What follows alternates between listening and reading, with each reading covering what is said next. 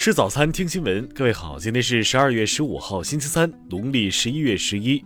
新阳在上海问候您，早安。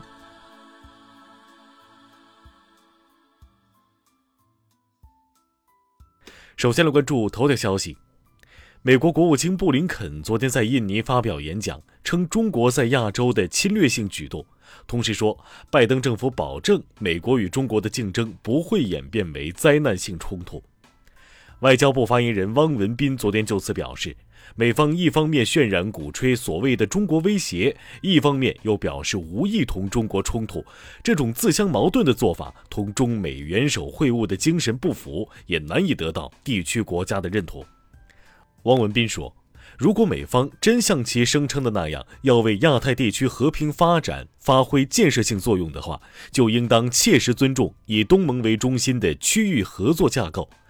美方挑动分裂隔阂、煽动对立对抗的做法，在世界上不受欢迎，在亚太地区更加行不通。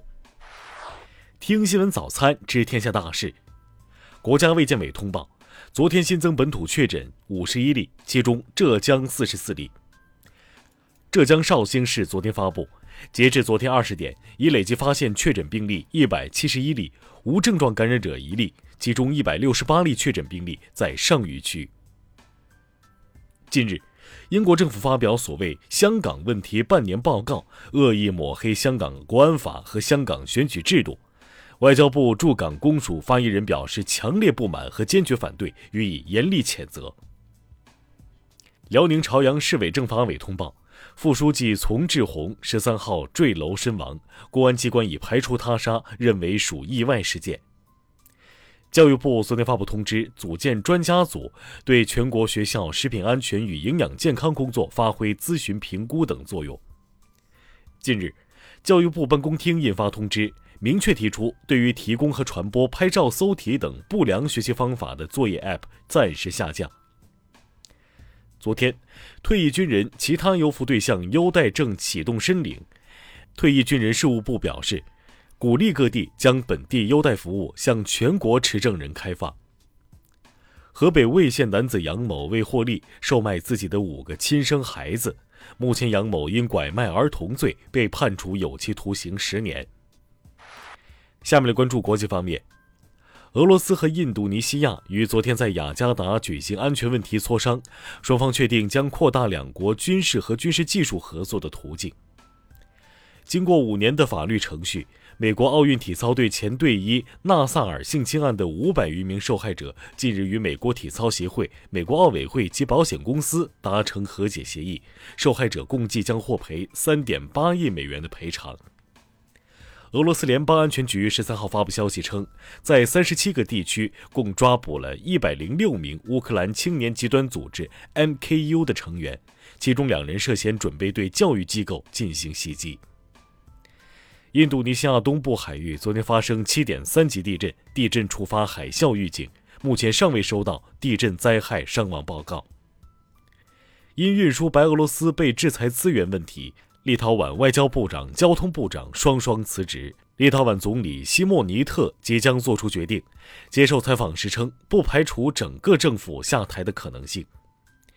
英国卫生大臣发出警告：奥密克戎毒株感染病例在英格兰新增确诊病例中占比超过百分之二十，未来四十八小时内可能成为首都伦敦的主流毒株。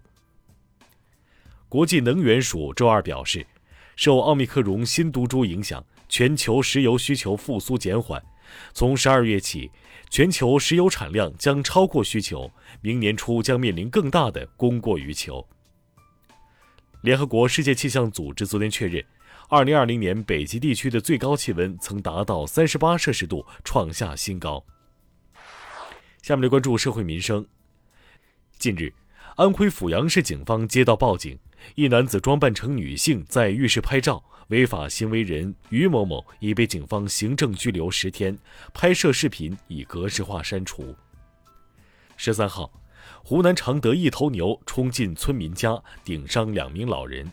民警赶到后，连开五枪将牛击毙。目前牛主人已经找到，赔付了医药费。